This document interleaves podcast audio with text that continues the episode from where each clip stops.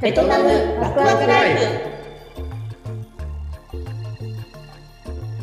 なんだろう。本当に店員さんの態度が悪かったりとかそういうのだとちょっと行く気起こらないんですけど、お料理でこう見た目はちゃんとしてるのに味が親って思った時とかはあの確かにそうだ。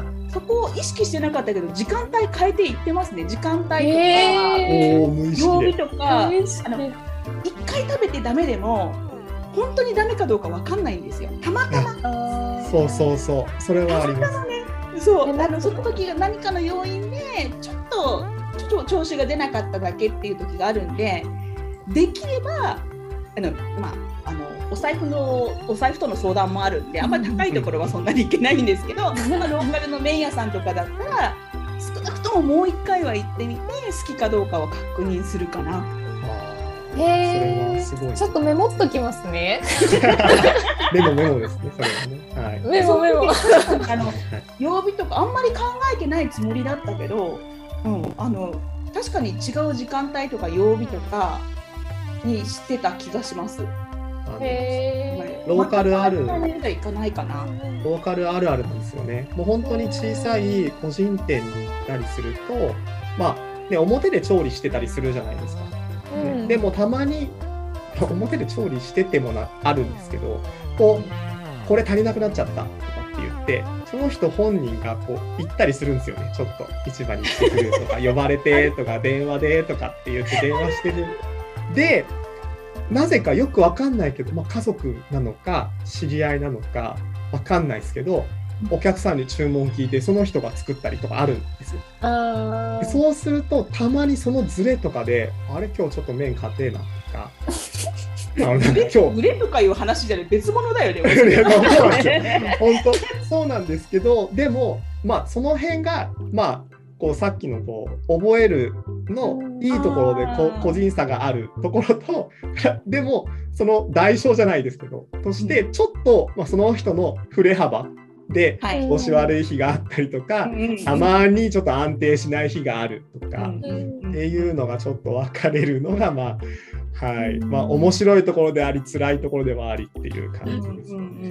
はい、だから本当に時間帯変えていってみるはもう、はい、おすすめというか、まあはい、ぜひやってほしいですね。はい。はいや別にろこう 立証するつもりじゃないんですけどうん。結局それがもしもしかしたら美味しいかもしれないわけで、ね、たまたま一回に。遭遇した美味しくなかったがためにもしかしたら自分はこう本当は美味しいものを逃してるんじゃないかってすごい食い意地が張ってるっていうかすごい。意地汚い。すごい悪い言い方をす。ればそうなります。けどいやでもそこはもう探求心です。よね。諦めがつかない探求心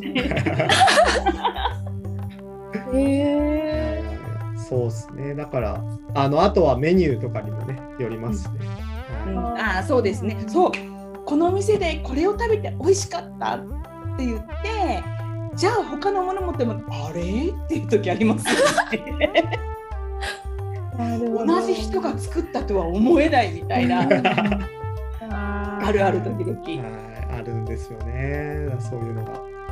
人におすすめするのも難しいですよね。難しいっていうかもう自分が食べたもののことで話すしかないんですけど、うん。まあ、全部ね一軒ずつその全部のメニューを食べてなんて現実的ではないのでうんうんあの本当に自分が食べたものでここのお店のこれが美味しかったよって言うしかないけど本当じゃあそのお店の全てが美味しいかっていうとそうじゃないし逆もしかりですねこれが美味しくなかったからといってこの店はダメだって思っちゃうのももったいない話でもったいないうん。はい、うんそうなんですよ。確かに。うんあとはうんそうなんですよね。もうあのそれこそベトナムの、まあ、特に南部の方だとこう、まあ、フォーも麺類とかも含めて、こう自分でアレンジをする文化がやっぱあるのでそのまま食べて美味しくないとしても実はそのお店の標準のこうしたら美味しいよスタイルがある場合も結構ある。ある。あありますね。このお店の方はあのそのまんま食べるとちょっと薄味すぎる。けど、うん。まあタレ赤だれ黒だ、まあ、黒味噌赤味噌。あれを、まあ、ちょっとずつ混ぜたのが標準のスタイルみたいな、そういうお店もあるので、あれって絶対ね置いてありますもんね。絶あ対置いてある。の調味料絶対置いてありますよね。絶対置いてある。のでそれはもう逆に言うと、まあ、時間帯によりけりなんだけどちょっと周りの人見てあこの人もあの人も同じことやってるだったら自分もやった方がいい。あの僕が行ってるお店は僕はそのままプレーンで食べるのが好き。うんなお店なんだけどこのお店周り見るとみんなライム絞ってるお店とかうん。あるんですよね。こう酸味がうまく効いてる方のうん。スープを取ってるお店とかはあるのでそれはね本当なんだろうもう本当すごいディープな世界ですよね マジで。ディープな世界。ローカルの麺屋さんとかに行った時にあの卓上の調味料を使いこなしてこそなんかこう 美味しいって言えるのかなっていうのを本当思います。うん。うん。なんかこう日本人だとこうお店が完成したものを出してくるのでなんだったらこううん。ラーメン屋さんなんかだと俺が作ったラーメンにケチつけようってのかおめえはよみたいな。なんかこう失礼なことでそれにこういきなりね最初の一口も食べずに胡椒があってかけるとうんか。うんうん。そういうのもこう失礼になるんじゃないかみたいなのがあるけど逆ですねこっちはね。逆にもう美味しくうん。自分で美味しいようにして楽しんでってみたいな。うん感じありますよね。ありあますね。一回調味料を店員さんに勝手に入れられたことあります。あるあるあるあるそれもあるあの入れずに食べようとしてたりとかちょっとこう孫ついてるとあそうそうなんですよ。多分ちょっと孫ついてて、うんそのその時多分結構初めてぐらいでフォー食べるのベトナムであこんな感じなんだと思ってちょっとこう見つめてたら店員さんがなんかボンボンボンボン入れられて 味はどこへ？みたいな。デフォルトの味知りたかったみたいな。えそうなんですよ。まあまあまあ多分何回か食べてたんでまあいいかとは思ったんですけどあ、まあ、こういう味なんだなと思って。あれは優しさなんですよね多分。そうあれは多分優しさ。優しさ優しさですしさよねですね。うん。私がまごまごしてたのがダメだった。多分周りから見てたらめっちゃ気になるんだと思う。そのそれこそさっきちょっと話してたバン君のお店バン君のお店で、そのぬくちゃんも結構ダパダパダパってかけて食べるんですよ。割とこう薄めにあるところそうそうそうダップダッパかけて食べるんですけど、それがなんだろうこうピッチャーみたいなのに入れられてたくさんみんな使うからそのちまちま持ってきてたら手間だから、あいいそのお茶を入れる2リットルぐらい入るようなピッチャーにドンと置いてあってしかも色があれありますね。茶色じゃないですか。ね、チリはね別になってたんですが綺麗な透明な茶色の液体がピッチャーに入ってるわけですよ。なる安ほど。そこはお茶が無料なのでただセルフでねと思ってしかも晩君を食べる時ってこうお椀みたいなのが出てくるお店だったのでうん。お椀もなんかこう湯飲み具飲み的なうん。感じのやつが卓上にあったのでこれはもうお茶だと思ってそれをパッとついて 口にこう持っていこうとしたらその店員さんだけじゃなくて周りにいたおばちゃんたちが45人一斉にバーって立ち上がって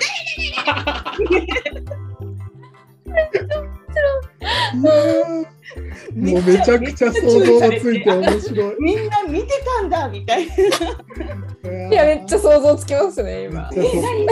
みたいな。じゃあこれはお茶じゃない？お茶こっち？とか言ってあのお茶を持ってきてくれて。これはあのタレタレでこっちにかけて食べるやつだから。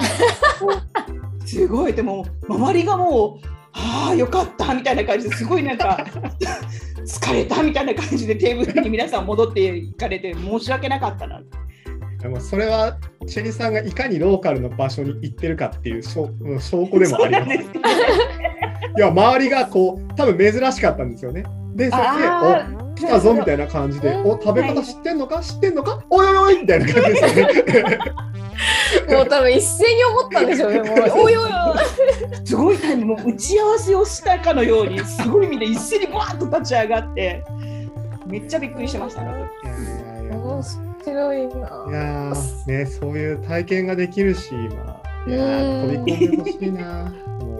いやだ優しいですからね結局。そう優しいうん。は優しい。その孫ついてた時も、まあ、その後もねこう食べるわけですよ。初めて食べるものなわけですよ。うん。こうまあ孫つきはしなかったけどわーいって思いながら食べる美味しいとか思いで、まあ、私一人でもあるので声がダダ漏れになっちゃう人なのででも美味しいとか言っているとこうどれぐらいかな？テーブルから1.5メ2メートルぐらいかな？ちょっと離れたとこからこう店員さんが、ね、ずっとこっちを見ててもうなんかこう はいはい。孫が何か食べてるのをこうねにこやかに見るこう目を細めてねうん。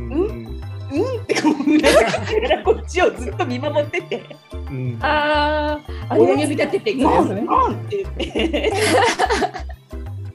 精一杯でこう意思表示をしてで2杯目を食べて、うん最高ですね。美味しゅうございます。チェリさん、ゴンの発音バッチリですね。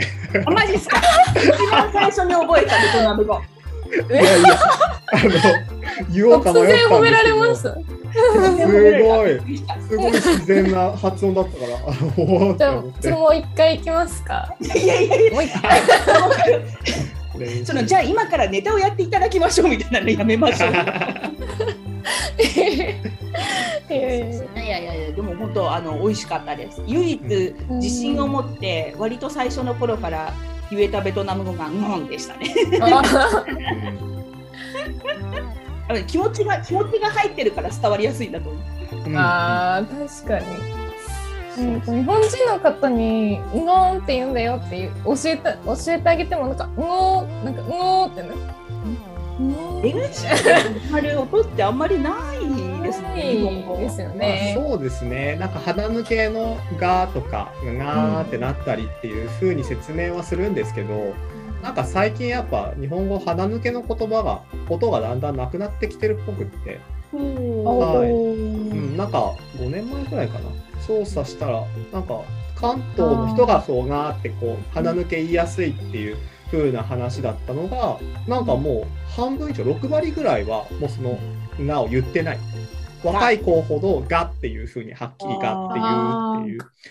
あのたと昔なんか日本語を教えるってなった時にこのこれがっていうのがはこうこれがってがになる方がいいみたいなことを言ってたりとかあったんですけどもう最近はそれを教える方が実際とは結構違ってるのでもうわざわざ鼻抜けにしなくていいっていう話はしてますし、喋り方の喋り方の先生あのアナウンスメントとかうん、そういうのでは確か習った気がしますね。なんかそういうーガガギグゲゴを言うときにはストレートに言わずにちょっとちょっと鼻にかけてがにっていうのは聞いたことあります。そうですねなんで鼻にかけて発音するのはまあ確かに合ってますし、はい、一応昔はあったんだじゃあ日本語にも。なんか関東の方では特にあったらしいですね。はい。僕もちらっと調査を見ただけなので、本当にそうなの？みたいなところは全然わかんないですけど、そうですね。だから、あのちなみにその話もらって、ちょっと発音の話だけちょっとさせてもらうと、あの、ノンって NGON じゃないですか。で、はいあの、O の発音ですね。あーって、こう、あーっていう音を出すんですけど、これって実は鼻抜けの音なんですよ。ほとんど。おはいだから、チェリさんがその「ン」をうまく発音できてる理由は実は鼻抜けがうまくできてるからその「O」の発音がうまくできてるっていうふうに。言えるんですね。なので他の音言葉でこう「あ」ですね「O」で何もついてない「O」の文字が出てきた時はちょっと鼻抜けを意識すると実は結構うまく発音できること多いです。あのね、おお一つでもあのね記号がつくと全然変わるはい、ね。変わりますね。でそのおだけについて音を練習することはできるんですけど、いざそれが単語の中に入ると、もうねあのえっとこれはどうだっけ？どうだっけってそのたった一つのことを言うのに 考えて言葉にできないみたいな。そうですね。なので、まあ、うんでも実はですね、えっ、と、あ以外も、例えば、えっ、と、E の文字ですね。ローマ字の E、えーって、えーって発音するんですけど、あれも、エアとか、えー、えー、えー、えーとかっていうよりは、もう鼻抜けちゃった方が早いんです。うんえー、えーって、こう、えーえー、で例えば車で「せー」って言うじゃないですか。せーっていう時に「せ」せとか「せや」って言ってると伝わらないんですけどこれをちょっと鼻抜けさせて「せえせ」って言ったらそう難しい。そうちょっと難しいんですけど「せーえーえーえーってこうはいはい、って言ってあげると実は結構な音が言えます。はいちいさんが。口が痛もになってる。考えながら音を出そうとするとね、なんかすごい変な顔になってる時あるよね。顔 がしょうがないです。しょうがないです。はい。えー で鼻抜けを多いですもんね。そう意識するのが難しいのもありますし、まあ、僕共通で言ってるんですけど、まあ、ベトナム人に発音を教えたりとか日本語の発音を教えたり、まあ、ベトナム語の発音を教えたりとかもするんですけどあの実はですね鼻鼻抜ける時に実はあのちょっと顎出してるんですよ。下の顎顎をを出す。顎ちょっと出すんです。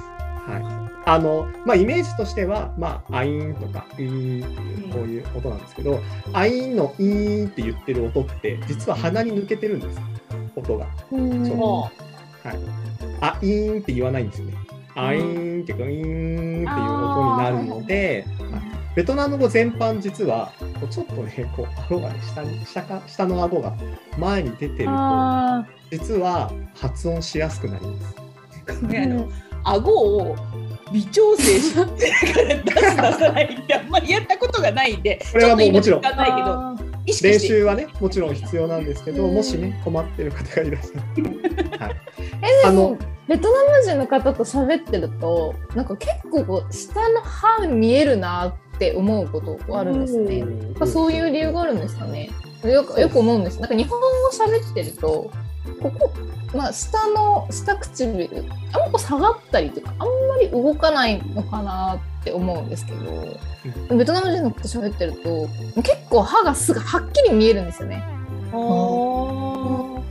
なんかこう口の開き方気にしたとことなか。かった。え気にしてみよう、今度。うん違う。まあ多分人によると思いますけど、うんうんうんどうなんですかね。そうなんですこれはあのいや多分ほとんどの方はそうだしベトナム人の人にこうねベトナム日本語をベトナム人が話してる日本語をこう強制するときに大体僕ここ押さえろっていうそうなんだ。顎ごめんなさいここっていうと伝わんないや下顎をこう押さえて言って顎顎を。はい顎。あの顎をまあなんかこれまで説明しちゃうのもあれなんですけど顎をこう前に出してあげると簡単に言うと口の奥の空間が広がるんですね。うんはいうんなので口の奥の空間が広がるとこう音をはっきりとあとは鼻抜けで出しやすかったり途中で音を動かしやすいんです。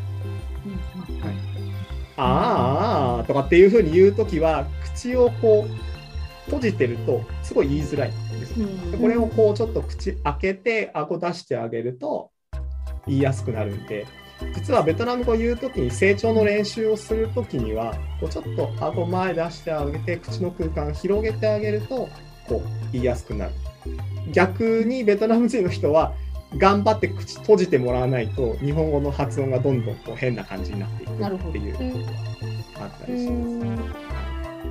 これ YouTube じゃなくてよかったわ。今すっごい変な顔してる私。一生懸命出したり。いやいやいや。iPod で。はい。そう。iPod じゃね。本当ですよイラストだ。ポッドキャストです。はい。はい。というわけで今日はベトナム人が、えっと、顔を覚えるのが得意かどうかっていそううだったっ話け？なんか話全然違う方向に行ったね。あれ違う？そうでしたよね。もともとのテーマとしてはテーマとして人は。の人のですよね。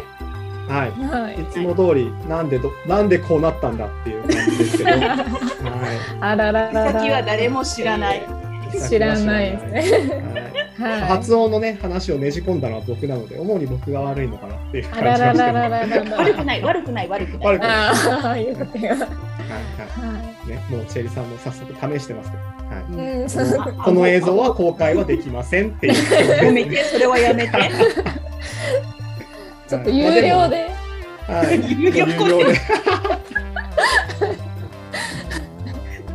参考にしてもらいながら、まあ、そうですね。はい。で、あとはもう廊下に飛び込んで 行ってもらって、うんこうちょっとお気に入りというか、こうはい、開拓をしてもらえると開拓を。面白いと思いますね。ねね、チェリーさん、そうやって毎日、毎回こう飛び込んでるってことですね、要は。うん。いろんな食べ物があるところには。さすがです。さすがです。もう。うん。ね、ローカルよく行ってる僕ですらいつも参考にしてますからね。ありがとうございいやー、ます。本ありがとうございます。結局ね、僕は開拓行けないので、もあ、当に。お仕事があったりするとなかなかね。うそうなんですよね。はい。なので、まあ、その辺もね、はいまた今後もね、ちょっと楽しみです。もう、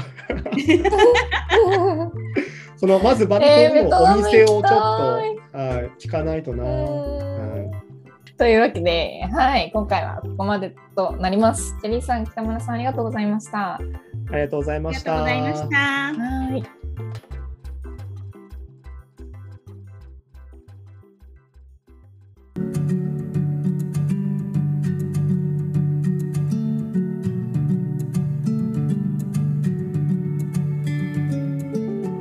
ワクワクライフは皆さんからのお便りを募集しています。ベトナムに関するものであれば何でも OK。番組に関する感想や3人への質問や相談など概要欄のメールアドレスまたはリンクをクリックして送ってください。お仕事でお困りのこと、お手伝いが必要なものについては、お仕事用のメールアドレスも合わせて記載していますので、そちらにお願いします。食べ物についてはチェリザグラットンまでお問い合わせくださいあの調味料はどこで買えますか？とかあのお料理だったらどこのレストランがおすすめですか？など食に関する質問に答えていきたいと思いますベトナム語、日本語については日教塾にお任せください。通訳、翻訳はもちろん、ニーズに合わせた語学研修、ビジネス研修が得意です。ぜひお気軽にお問い合わせください。今回のベトワクはここまで。次回はベトナムの手と旧正月についてのお話を伺っていきます。ベトナムワクワクライフは毎週水曜日更新です。どうぞお楽しみに。